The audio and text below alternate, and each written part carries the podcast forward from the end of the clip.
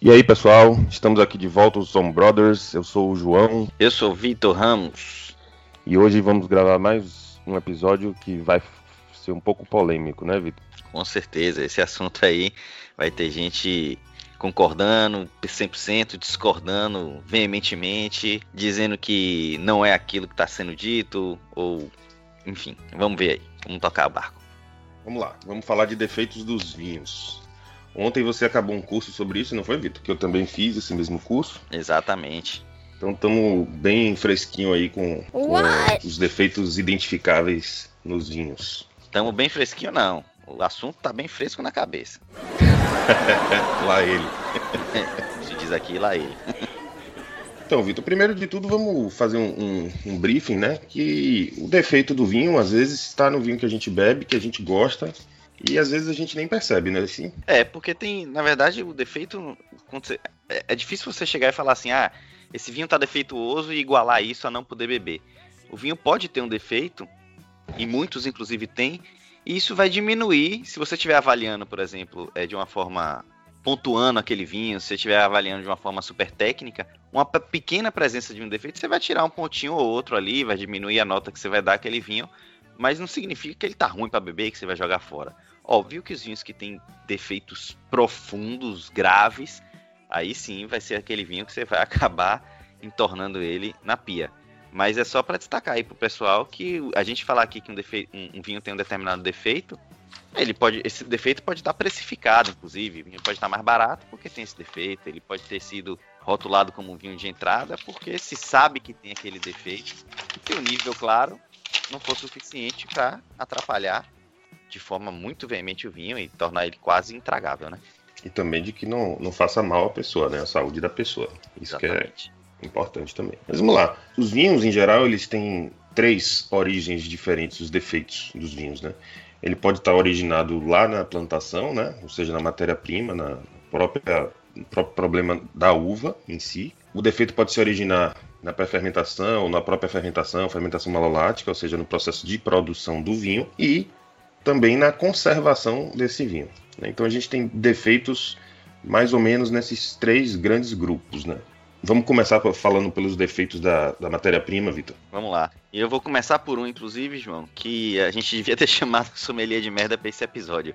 Porque ele ia ser um bom, uma boa pessoa para falar desse tempo. Fica aí o convite, inclusive, né? Of course. O defeito é a pirazina. Muita gente aí já ouviu falar nesse defeito, na pirazina, que traz um famoso aroma de pimentão verde. É, eu queria destacar aqui, João, não sei se você vai concordar, que esse pimentão verde, aí é uma opinião pessoal, ele é uma característica desse defeito, junto com um aroma mais herbáceo, ou seja, vegetal, que ele tem um tom desagradável. Só que eu já bebi vinhos com o aroma de pimentão verde muito marcante, destacado pela vinícola. Eu acho até que eu já falei isso em outro episódio. E que era um vinho super agradável. Então tem a ver com o que a gente falou logo no início do episódio. E esse vinho, eu vou até dar nome, era o, o Cabernet Franc, o Gran Cabernet Franc da Pulenta, uma vinícola argentina, que na degustação que eu fiz dentro da vinícola, eles pediram para a gente identificar o aroma, a gente identificou e eles ficaram orgulhosos de a gente ter identificado aquele aroma de pimentão verde. A diferença principal que eu vejo nesse caso é que o pimentão verde que eu senti era aquele que tem, para quem gosta principalmente, né? Vai entender o que eu tô falando. Tem, parece que ele tá cozido, que ele tá na comida, que ele tá compondo aquele tempero, ele tá bem gostoso. Diferente daquele pimentão verde já meio passado, que você acabou de cortar, que sobe aquele cheiro diferente de um pimentão cru, de um pimentão passado, herbáceo, é, que traz até uma espécie de frescor ali, meio desagradável. Então tudo isso pode ser discutido aí sobre a pirazina. E aí, você concorda ou você acha que se aparecer um pimentão verde, o vinho já está intragável? Não, na realidade eu até gosto. Essa, essa questão da pirazina ela é realmente extremamente polêmica. Acho que a gente pegou o mais polêmico para começar, né? E eu acho que tem muita relação, Vitor, do, do gosto das pessoas também, né? Porque, por exemplo, tem quem odeia coentro. Eu adoro coentro. Mmm, delicious. vai ficar como isso, né?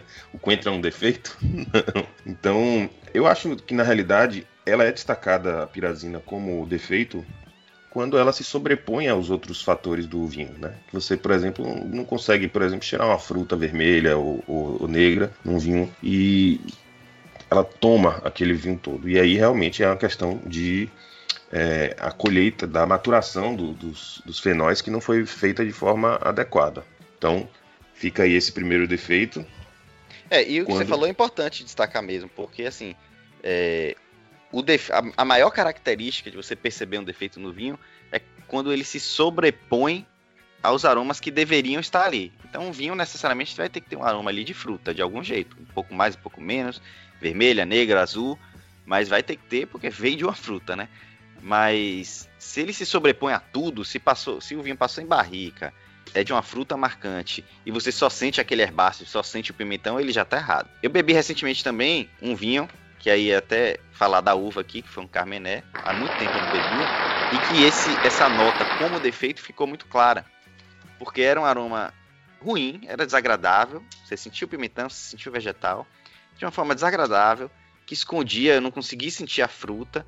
E isso, falando um pouco agora do porquê esse defeito afeta tanto a Carmené, especificamente essa uva, mas não só. Em geral, esse defeito aparece, João, por uma maturação insuficiente da uva, né? Então, é, a Carmené e a Cabernet Sauvignon, por exemplo, que apresentam esse defeito com relativa frequência, principalmente em vinhos de entrada, ou de grande volume, ela decorre do fato de que são duas uvas de maturação mais tardia. Então ela leva mais tempo para maturar, ela precisa de uma insolação num nível é, mais elevado.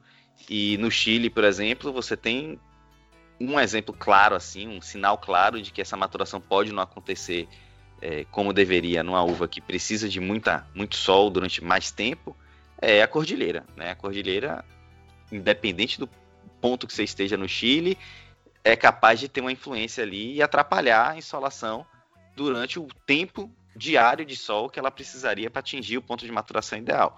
Isso leva, é um dos motivos que vai levar a surgimento desse, dessa nota herbácea. Não maturou o suficiente, não desenvolveu suficientemente tudo que tem que ser desenvolvido ali na uva para ela ficar com qualidade para formar o vinho, e aí acaba gerando esse defeito, esse aroma desagradável. É, e aí, para finalizar a pirazina, vamos falar que a molécula né, química que é presente no vinho que gera esse aroma é o 3-isobutil 2-metoxipirazina. Por isso a pirazina. Por isso a pirazina. outro, outro defeito, Vitor, do, do, do vinhedo, também relativo à parte de, de uma uva não muito bem maturada, também um descritor dele seria um aroma de pasto recém-cortado, folha triturada, ou seja, também um herbáceozinho, proveniente da, da oxidação de lipídios vegetais dentro da uva, né, no momento da extração, e que tem sua molécula, no, o, molécula química chamada de hexanol 1. Fala o próximo aí, Vitor. Esse literalmente, não sou eu que estou dizendo, não é opinião pessoal, ele é um defeito e uma qualidade, né? Depende de questões climáticas muito específicas. E a gente está falando da Botrytis cinerea, que causa tanta podridão cinzenta como uma podridão nobre. Para quem gosta ali de vinho de sobremesa, já deve ter ouvido em algum momento falar ou na Botete Cinérea, ou na Podridão Nobre, ou nos dois. Quem ouve nossos episódios também, que a gente já falou na parte de produção de vinho sobre essas podridões aí. Exatamente, verdade. E são responsáveis por dois vinhos que eu particularmente adoro, aprendi a gostar, né? Que são o Tocage e o Sauternes, que são vinhos de sobremesa, considerados vinhos de sobremesa, que são mais doces e encorpados, e enfim. Essa podridão, no caso dos vinhos de qualidade, ela acaba só desidratando a uva de, de forma que concentra muito mais os, todos os compostos ali da uva e não causa nenhum tipo de defeito. Mas isso, para acontecer, João, precisa de. É quase uma sorte, assim, divina, porque precisa de noites úmidas, seguidas de dias ensolarados e secos, em uma determinada fase da maturação, que é a fase final, e sem todos os outros problemas que podem acontecer, que vai tornar ela uma podridão cinzenta. Pois é, Vitor. E a podridão cinzenta, que é a mais comum, né, no caso, ela vai gerar aí aromas de mofo, de humus, beterraba super cozida. Também tem um vegetal terra, fungos frescos, né? É, foi até um ponto, um ponto que foi discutido no, no curso, era essa questão de fungo, né? Fungo, ok, fungo é legal, a gente come fungo, né? Risoto ao fungo e tudo mais, mas não no vinho. O aroma é considerado um defeito porque ele não deveria estar ali com aquela presença ali né, na bebida e por isso é considerado um defeito. Por isso esse aroma ali não, não deve ser é considerado adequado. com a qualidade. Exato. Isso. E aí, falando das moléculas, né, que, que essa botrytis ela pode trazer, ela pode trazer esse aroma de mofo e terra úmida, que é chamado de geosmina. Também tem a parte de vegetal e terra, que podem ser dois compostos diferentes, que é o 2-metil isoborneol ou 2-isopropil 3-metoxipirazina. Você lembra disso aí? não. Outro tipo de, de pirazina aí também, tá? Que acaba na composição com isopropil, formando esse aroma de, de terra e vegetal. E também temos o, o fungo fresco que você falou aí, que seria a molécula 1-octem 3-1. E aí, Vitor, para terminar a parte de matéria-prima, a gente tem que falar também de um aroma que às vezes é encontrado, um aroma fenólico de iodo ou cânfora, que é causado pela, por uma doença, que a gente também falou no episódio de doença das videiras, que é o oídio. É um fungo que ataca a videira e que se ela tomar conta da plantação, isso vai acabar passando para a uva, e aí você vai ter esse defeito no vinho, que seria a molécula ortometilfenol. Exatamente. E aí, João, a partir daí a gente já passa para os defeitos que vão surgir em outra fase né, da produção do vinho. A gente estava no vinhedo, e aí você vai começar ali a fazer a criomaceração, a pré-fermentação, a fermentação, e aí outros defeitos, outras questões podem surgir, outros cuidados vão ter que ser tomados para evitar que o vinho seja contaminado durante esse processo. Isso. E aí a gente tem, como um dos grandes defeitos da, da fermentação, Vitor, um aroma de acético, avinagrado, ácido acético, né, picante. Você já bebeu algum vinho com, com aroma desse tipo? Já bebi, no curso eu tive mais certeza ainda de que tinha bebido ele, porque na hora que eu senti o aroma desse que, causado por esse defeito, eu lembrei de alguns vinhos que eu bebi na vida e que eu não imaginava que eram defeitos, apesar de na hora que a gente cheira a gente ter a sensação de que tem alguma coisa de errado. Eu queria até falar uma coisa sobre isso, porque às vezes a gente fica tão focado, principalmente quem está começando, fica tão focado em encontrar um aroma que quando encontra não percebe que ou não quer perceber que ele é um defeito, na verdade, né? Você encontrou um aroma, mas você encontrou um aroma que não devia, deveria estar no vinho. Aí você fica feliz porque você encontrou o aroma, mas ele não deveria estar naquele vinho. Você, É. A partir de um certo momento você vai acabar identificando ele como defeito. Exato. Isso é, é- é bem comum. Né? Então, é, esse, esse aroma ele é causado pelo metabolismo microbiano, né, que acaba gerando esse ácido acético. Então, esse é o famoso vinho avinagrado, né, Vitor? Um outro aroma também causado na fermentação, também por metabolismo microbiano, é um aroma de cola. Você What? já teve essa experiência, Vitor? Ele é, ele é causado pela molécula acetato de etil. De cola especificamente, eu não tenho lembrança de ter bebido um vinho e sentido um cheiro de cola. Você já sentiu? Não. Eu nunca também senti, não. Isso aqui é mais teoria mesmo, porque não tive essa. Experiência. Não, não sei se seria oportunidade, né? Acho que experiência fica melhor. Beber vinho com defeito a gente não pode chamar de oportunidade. né? Oportunidade, com certeza não. Tem uma outra aí que tem também causado por alterações microbiológicas na fermentação, que é um aroma de maçã recém-cortada, que gera a molécula acetaldeído. E essa maçã, Vitor, você já, já sentiu em algum vinho? Olha, a maçã em si, eu- não diria, até fazer o curso, eu não diria que eu teria bebido vinho com esse, esse, esse aroma, não. Mas eu já tinha bebido, quando eu senti esse aroma, né, do, do acet- acetaldeído, eu percebi que eu já tinha bebido alguns vinhos com esse defeito. E não ligava essa questão da maçã recém-cortada. Porque quando você fala em maçã recém-cortada, você pensa só naquele cheirinho da fruta. Mas de fato tem algo que vem ali na hora que você faz esse corte que não é só a fruta e que lembra realmente esse aroma do defeito. Eu a impressão que me causa esse defeito é uma sensação é, que se eu, se eu descrever ela aqui parece até agradável, mas não é. Que é um- um- uma espécie de um frescor que vem no nariz, um não tem o aroma do Vic, mas aquele frescor assim como se fosse um Vic, que na verdade é a volatilização dessa substância que talvez seja melhor do que descrever como Vic ou como frescor, seja descrever como éter, né? Alguma coisa ali, fármaco, de medicinal, que acaba dominando ali o, o nariz. E esse, realmente, para mim, pelo menos quando eu sinto esse aroma, ele esconde bastante, quase que completamente, os demais aromas que o vinho possa ter. E você já sentiu ele, percebeu, tem lembranças? Não, não. Também não, não tenho nenhuma lembrança desse tipo de, de, aroma, não. Agora, o próximo, eu tenho uma lembrança no curso que me quase me traumatizou, tá, Vitor? Bom, é um, também um, um defeito causado pela fermentação. Falta nitrogênio no ambiente, ou então estava com resíduo de, de enxofre, que é um aroma de cebola, de alho e de gás. A molécula que dá esse aroma é a eto, etanotiol. É, esse, esse defeito eu também já, já senti e, é bem desagradável. Isso aí é aquele que não dá para dizer, ah, não, mas eu gosto desse defeito, eu gosto desse aí, não dá não. Pelo menos na minha opinião, é bem difícil alguém sentir e falar que dá para beber esse vinho, dá para achar legal. É, realmente esse me traumatizou. E aí, Vitor, vamos continuar também outro, outro defeito baseado em compostos sulfurados, também da, da fermentação, traz ao vinho um aroma de couve-flor e de batata.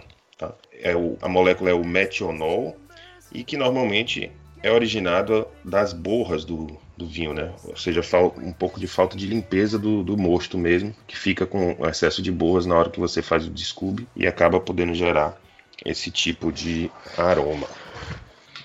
É, esse eu também não me recordo de ter tido desprazer de sentir, não, graças a Deus. E tem um outro, né, João, seguindo aí com mais defeitos, é a parte ruim do vinho, é a parte que a gente não quer no vinho, que é o aroma, ele é caracterizado por um aroma de leite azedo, esse daí, né, leite é muito fácil a gente sentir esse cheiro, é quando a gente joga o restinho de leite fora. E ele tem origem numa fermentação malolática que é iniciada com alto teor de ácido málico e acaba gerando a molécula de lactato de etil, causando esse aroma de, de leite azedo, que também é, é de uma percepção muito mais fácil, inclusive para pessoas iniciantes, pessoas que não têm tanta experiência ou até um nariz tão apurado, porque a, até a memória olfativa aí ajuda bastante, porque acho que todo mundo já jogou um restinho de, de leite que ficou na geladeira fora e o aroma é bem parecido. E aí, finalizando essa parte de fermentação, a gente tem um que é bem polêmico também, né? Que eu vou falar aqui e já já as pessoas que estão ouvindo vão dizer assim: opa, opa, opa, isso aí não é defeito, que é a manteiga. Né? Manteiga, avelã, também é ligada à fermentação malolática e o composto é o diacetil. Nas cervejas, inclusive, esse diacetil é uma das coisas que os cervejeiros precisam mais cuidar, porque quando vem acaba com o produto, assim, totalmente. Já no vinho nem tanto, né? No vinho, inclusive, isso é buscado muitas vezes, né? Pelos enólogos quando eles querem fazer, por exemplo, um vinho branco barricado. Essa manteiga, essa untuosidade toda, tanto na boca quanto no, no aroma, é uma coisa que é buscada, né? Mas, como a gente já falou lá no início, tem que ter uma dosagem nisso, né? Porque se, quando a gente tá, volta a falar assim, quando a gente fala que é defeito, é porque está sobrepondo todas as outras características do, do vinho, não é isso? E esse defeito, como a gente está chamando, ele é ligado à fermentação malolática, e como a gente já falou em episódios anteriores, a fermentação malolática ela é delicada e tem que ser feita de, de, um, de uma forma bem acompanhada pelos enólogos, justamente para evitar que esses aromas que vão surgir se sobreponham demais àqueles que são naturais do vinho, são diretamente vinculados ali à fruta, e evitar que eles realmente se tornem um defeito, por esconder todas as demais qualidades do vinho.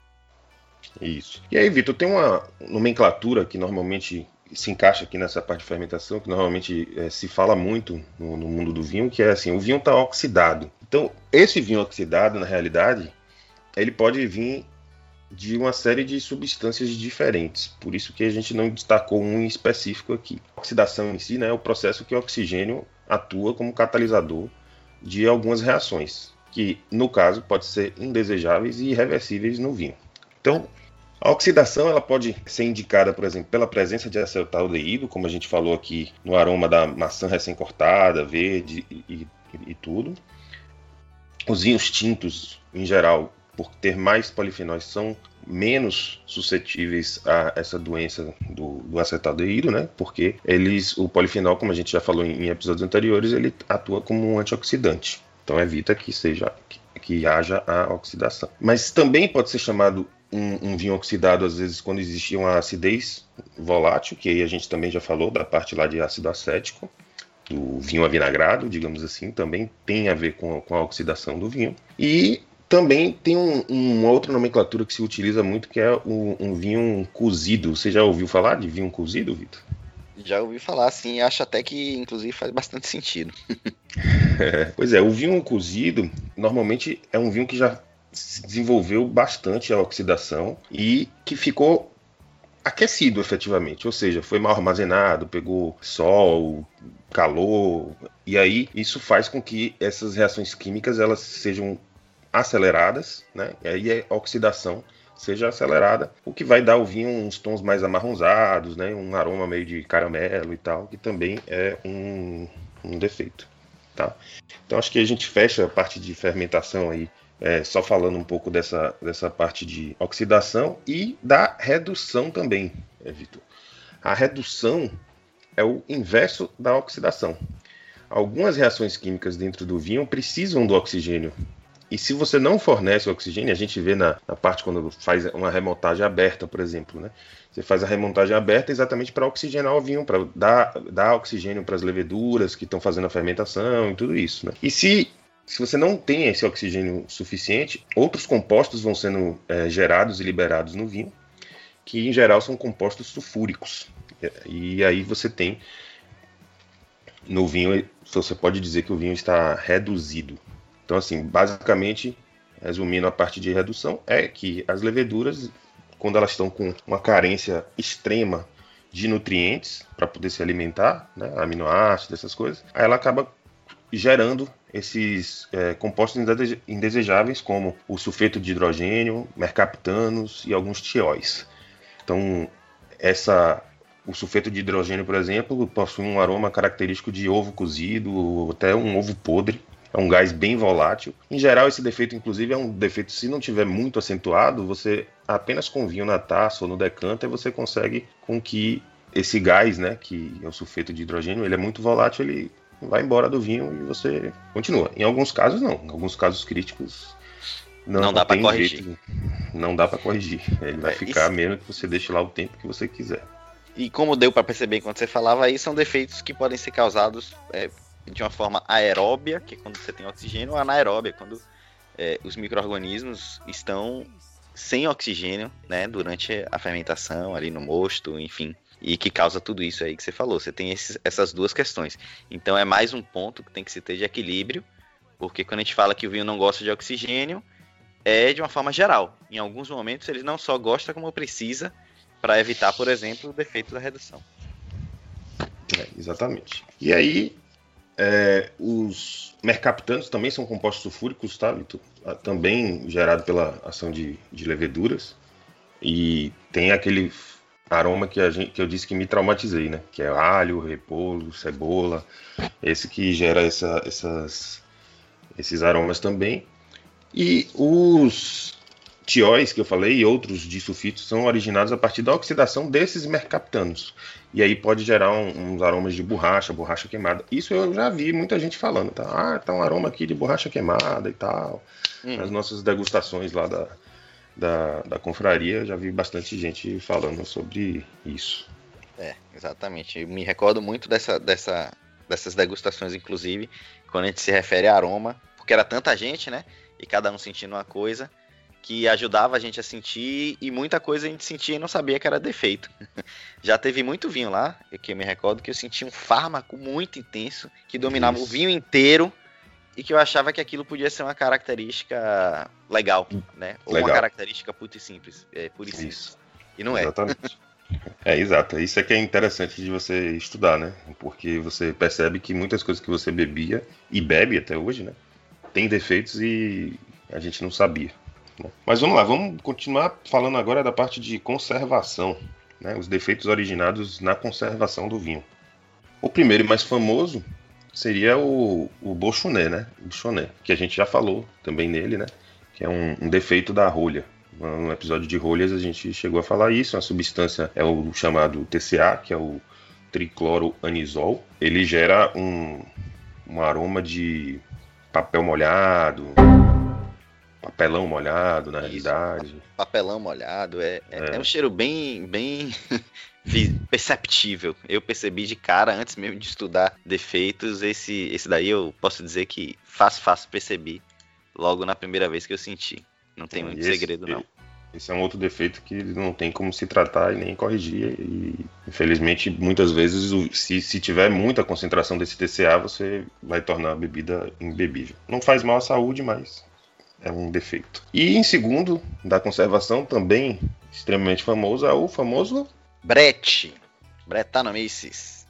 É, famoso Brett. Esse Brett. Brett é defeito, não é defeito, é bom, claro tem que, que é ter, é não tem que ter, é ruim, é essa briga eterna aí que, que rola sobre esse tema. Não tem jeito, cara. Brett é defeito e defeito grave, grave mesmo. É uma, a Brett é uma levedura, né, que produz alguns aromas de couro, suor, é, tinta, cela de cavalo, queijo rançoso, assim. É um aroma bem desagradável. Né?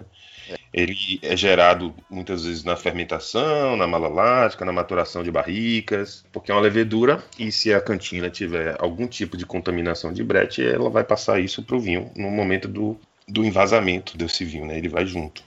E como a gente falou no início do, do, do episódio, um pouquinho de brete pode ser até procurado né? Eventualmente. Muita gente gosta, na realidade, né? Eu conheço muita Isso. gente que gosta. Recentemente a gente tem conversado bastante sobre Brett e a gente tem visto, inclusive no Instagram, aí, diversas pessoas aí que são tem Instagram específico do mundo do vinho, elogiando vinhos extremamente bretados, que eu já bebi e sei mais. E inclusive a pessoa refere, né? Ah, tem aroma de suor de cavalo e tal, mas como uma coisa boa. Então isso mostra que tem gente que realmente gosta. Em qualquer um desses defeitos que a gente está falando, vai ter gente que goste desse é. cebola, por exemplo. De repente tem quem goste, né? E, mas assim, agora a gente está fazendo um episódio sobre defeitos técnicos e tecnicamente não há dúvida que a Brett é uma contaminação na cantina em algum processo, na barrica, ou, ou, no fermentador inox, ou em qualquer outro lugar, até na garrafa, às vezes. Né? Ele tem uhum. isso também. Se o brete estiver na garrafa, pode ser que não o lote todo esteja com defeito, né? E sim só aquelas garrafas que continham o brete, né? Então isso. pode ser uma coisa que às vezes a gente até diz assim, pô, será que esse defeito aqui, esse vinho tá ruim, é, é da garrafa? Vamos abrir outra para testar e ver, né? Porque às vezes realmente é uma coisa específica. Buchoné, por exemplo, é bem comum isso, né? Que é aquela rolha esteja e a, rolha, a outra rolha não esteja com problema. Então, isso é bem. É, São comum. pessoas que foram sorteadas negativamente que vão ter o, o contato aí com, com o Buchanan, né? E o que você falou da cebola, João, eu queria até aproveitar para destacar que quando a gente está se referindo aqui a cebola, alho é, e algumas coisas que muita gente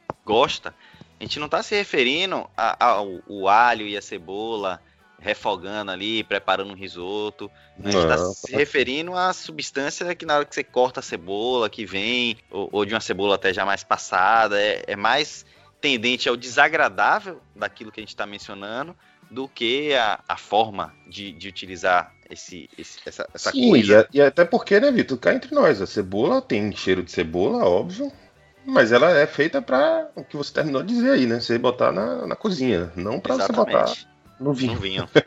então se torna um defeito por isso, né? Basicamente. É, desses, desses aromas de brete, né? Eu vou destacar aqui algumas moléculas que, que são comumente achadas, que é a 4-etilfenol, 4-etilgoiacol e ácido isovalérico. É, e esses defeitos, essa brete, vem de fermentação, fermentação malolática, maturação e dentre outras tantas coisas que você falou que tem a ver com higienização de tudo que tem na vinícola e na cantina, né? Então, da garrafa, do chão, de onde as uvas vão passar, das esteiras, do ambiente de, de invase. É, alguém me disse uma certa vez, Vitor, que o Michel Roland falou, disse assim, ó, me dê uma hora em sua cantina para qualquer vinícola, em qualquer vinícola, que eu vou achar uma fonte de brand. é verdade. Então, é, é, uma coisa bem difícil de controlar efetivamente, mas assim, quanto mais voltamos a falar que às vezes vai ter até um bretezinho lá na, na, no vinho, mas ele passa tão imperceptível, a fruta tá tão mais viva, né? Os outros aromas todos do vinho estão tão mais vivos que vai passar batido que você não vai nem perceber. É, e não à toa, normalmente normalmente não, eu diria que grande a maior parte da, das vinícolas elas têm uma área em que é feita a vinificação completamente separada, isolada, por exemplo, da área em que vai ser feito o engarrafamento, o invase do vinho e, obviamente, as, as garrafas vão ser limpas, né? Higienizadas. E tudo isso para evitar não só o brete, claro, mas a contaminação por todos os outros é, micro-organismos possíveis para evitar que o vinho apresente defeitos. O próximo defeito, Vitor, da conservação também, normalmente causada por falta de higiene, né? É o, a presença de bactérias láticas. Gera um composto chamado 2-acetil tetrahidropirina. Agora fala aí, que aroma tem esse defeito, Vitor? O aroma dele, a marca dele, digamos assim, é de urina de rato. Eita, você já cheirou urina de rato, Vitor? Cheirar a urina do rato sabendo que eu tava fazendo isso, não. Mas o máximo que eu posso vincular é ter andado numa região é, não muito limpa, de uma cidade grande, por exemplo, e, e sentir um cheiro desagradável que tende a ter um quê ali de urina de rato, né? É. Pois é, imagine que esse é um defeito praticamente que torna inviável o consumo do vinho, né? Porque você colocar a taça no nariz e sentir cheiro de urina de rato, realmente. Urina de animal em geral, né? A gente tá falando de rato, mas urina de animais em geral é meio complicado. Bem complicado. É, agora, tem, para finalizar essa parte de conservação, tem mais dois defeitos que tem a ver com o invase, tá? Ou o recipiente onde o vinho vai ser colocado, né? A gente tem um aroma de amêndoas, que seria o composto é, benzaldeído, ou um aroma de solvente plástico, que seria o vinilbenzeno. É, esses dois defeitos, eles geralmente têm a ver com os depósitos plásticos ou filtros que são utilizados no, no, no momento do invase, ou o próprio recipiente que você está invasando, né? Então, às vezes, existe uma má qualidade do recipiente. Em geral, nesse caso, eu vou reforçar que seriam mais comuns de ser encontrado esses defeitos quando em contato com alguns tipos de plástico, né? de epóxi, essas coisas. Pois é. E aí, João, para a gente seguir aqui para a reta final do episódio, a gente tem que trazer alguns defeitos que surgem, podem surgir, na verdade, com o longo envelhecimento do vinho, né? Vinhos que estão há muito tempo invasados que talvez nem tinham defeitos no início, mas que a perda gradativa da acidez e, e de outros conservantes naturais do vinho, justamente pelo envelhecimento. Os taninos, é, por exemplo, né? Taninos que vão eventualmente até se precipitar e vão surgindo outros defeitos. Que pode ser, por exemplo, a oxidação, também pelo contato com o oxigênio, que vai ter ao longo de esse, desse tempo todo. E, obviamente, isso tudo, um, um vinho para ter esse tipo de defeito, então eu não diria nem que é um defeito, que ele já foi invasado com esse defeito, senão o defeito ia aparecer muito antes. E uma questão que é até que importante de destacar, João, é que a acidez do vinho, quanto mais alta, isso a gente já falou um pouco, mas é importante para esse ponto do envelhecimento, a acidez do vinho, quanto mais alta, junto com o álcool, vai conservar muito melhor o vinho. E vai evitar, por exemplo, que se, se um, um, um vinho foi invasado junto com algum, algum microorganismo que poderia atuar ali, se ele tiver um álcool elevado e uma acidez elevada, ou seja, um pH baixo, aquele microorganismo ele não vai conseguir sobreviver ali e ao longo do envelhecimento ele vai morrer, porque ele não vai passar é, o envelhecimento de um, de um vinho de longa guarda todo esperando a acidez baixar para atuar. Então, o problema que surgir no vinho ao longo de muito tempo de envelhecimento não vai ter muito a ver com isso, com o momento do invase. E sim com outras questões, como o contato que teve com oxigênio, se a rolha aguentou o tranco e segurou aquele período todo. Por isso que a origem dele vai ser principalmente a oxidação. Né? E os aromas que vão surgir, não defeito desse tipo, é o de roupa úmida, de, de mel, de naftalina até, caracterizado por uma molécula que é a 2-aminoacetofenona eu já bebi um vinho com claramente esse defeito, João. Não sei se você já bebeu. Já, já bebi sim. Já bebi e não, não, não achei muito agradável, não. é, eu me lembro claramente dele, que foi um cartucho 1996, cartucha reserva 1996, que eu tentei decantar, eu botei horas, eu guardei um pedaço aqui, eu deixei um, um pouco na taça, e eu tava com esperança de que em algum momento ele ia ficar bom. Mas esse aroma, esse aroma e esse, enfim, esse sabor também de roupa úmida, de um negócio meio abafado, aquele pano, como se fosse um pano que fica molhado, mas está seco, enfim, alguma coisa bem desagradável. É, não deixou eu, eu curtir o vinho, não. Eu tive realmente que dispensar ele a partir da metade, infelizmente. É, é isso, Vitor. Então, acho que de defeitos o que a gente poderia falar, obviamente existem diversos outros defeitos aí não mencionados aqui nesse episódio, porque senão a gente passaria semanas falando só sobre a mesma coisa, né? Mas esses que a gente citou aqui são os, os mais comuns, né? Em especial, né, o Brett Buchonnet oxidado acho, e reduzido, acho que são os, os mais é, comuns de se encontrar no, nos... E a pirazina e a pirazina, claro, é, nos, nos vinhos. E voltar a reforçar, acho importante, né, de que uma pequena quantidade desses defeitos às vezes não, não serão perceptíveis ou até não inviabilizarão o consumo do vinho. Né? Porém, é, quanto mais tiver, mais gritante vai ser esse defeito e, e cada vez vai complicando um pouco mais a experiência de, de degustação desse, desse vinho com defeito. Um exemplo que eu posso dar, é, que para mim foi muito claro, foi um aroma de defumado no vinho, em que um pouco de defumado não me incomoda. Eu bebo vinho e acho até bom se tiver em conjunto com outras coisas. Mas nesse vinho específico, ele se sobressaiu de tal maneira que eu não consegui beber o vinho. Então, eu particularmente considero que esse é um exemplo do que da diferença entre o defeito que não incomoda ou que até dá um charme no vinho para muita gente, que é o que gera essa discussão, né? E o defeito que torna inviável você tomar um vinho. Então, a pessoa que quando escutar assim: "Ah, mas esse vinho tem um defeito", e a pessoa gostou do vinho, não tem que se sentir não entendida ou ter que, ah, eu vou jogar esse vinho fora então, senão vão dizer que eu bebo vinho estragado. Não, não é isso. É simplesmente uma questão técnica de que aquela aquele aroma, aquela característica que você sentiu não deveria estar no vinho, mas o fato de estar, se bem equilibrada com todo o resto, o vinho tá ali. Você, no máximo, como eu falei no início, vai tirar um pontinho ali da nota que você daria ao vinho por aquilo e ponto final. Beber, achar ótimo, se você gostou, e seguir adiante com seu vinho. É isso aí. Até a próxima taça, pessoal. Até a próxima taça. Hoje eu vim no Hotel Califórnia de The Eagle.